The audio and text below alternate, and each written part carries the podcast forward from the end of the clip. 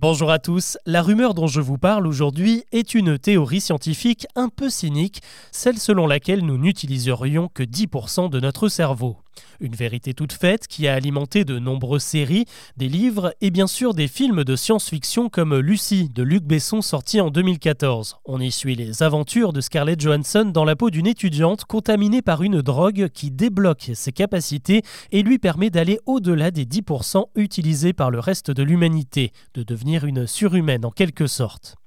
Bon, tout d'abord, d'où vient ce chiffre des 10% Si c'est un fait scientifique, il doit bien sortir d'une étude ou d'une expérience, et pourtant, même en cherchant bien, on ne trouve aucune trace d'un document mentionnant cette limite cérébrale. Comme beaucoup de faits scientifiques un peu obscurs, on a souvent attribué celui-ci à Albert Einstein qui aurait réussi à franchir ce seuil, mais là aussi aucune preuve tangible et vérifiable, même dans l'autopsie de son cerveau qui a eu lieu plusieurs heures après sa mort. Alors si on ne trouve rien du côté de la littérature scientifique, on peut peut-être vérifier, mais on parle de 10% de quoi au juste? Qu'est-ce qui pourrait booster nos capacités? Nos cellules Nos neurones Les zones actives dans notre cerveau? Pour s'y retrouver, on va reprendre la liste dans l'ordre. Les cellules cérébrales tout d'abord, c'est ce qui compose la matière organique de notre cerveau et pour le coup si on n'en utilisait que 10%, eh bien nous serions certainement morts car biologiquement quand une cellule ne sert pas, elle est éliminée. Et surtout la majeure partie de nos cellules cérébrales ne nous servent pas à penser mais à entretenir et à renouveler le cerveau.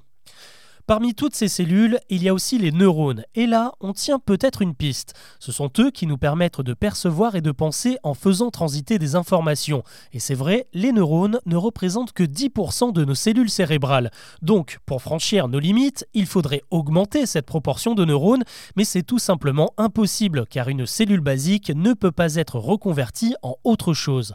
Enfin, ces 10% ne correspondent pas non plus aux zones que nous activons sous notre crâne. En réalité, le simple fait de saisir un objet, taper sur un clavier ou de scroller bêtement sur Instagram mobilise beaucoup plus qu'un dixième du cerveau. En fait, selon de récents travaux, l'intelligence et donc nos capacités seraient plutôt liées à la répartition des neurones dans les différentes régions. Si vous avez plus de connexions dans l'hémisphère gauche qui est lié au langage, alors vous serez plus doué en langue. Et si c'est dans l'hémisphère droit qui est lié entre autres à la musique, alors vous pourrez plus facilement postuler à The Voice. Mais tout ça, vous ne le contrôlez pas et c'est ce qui fait que vous êtes vous à 100%.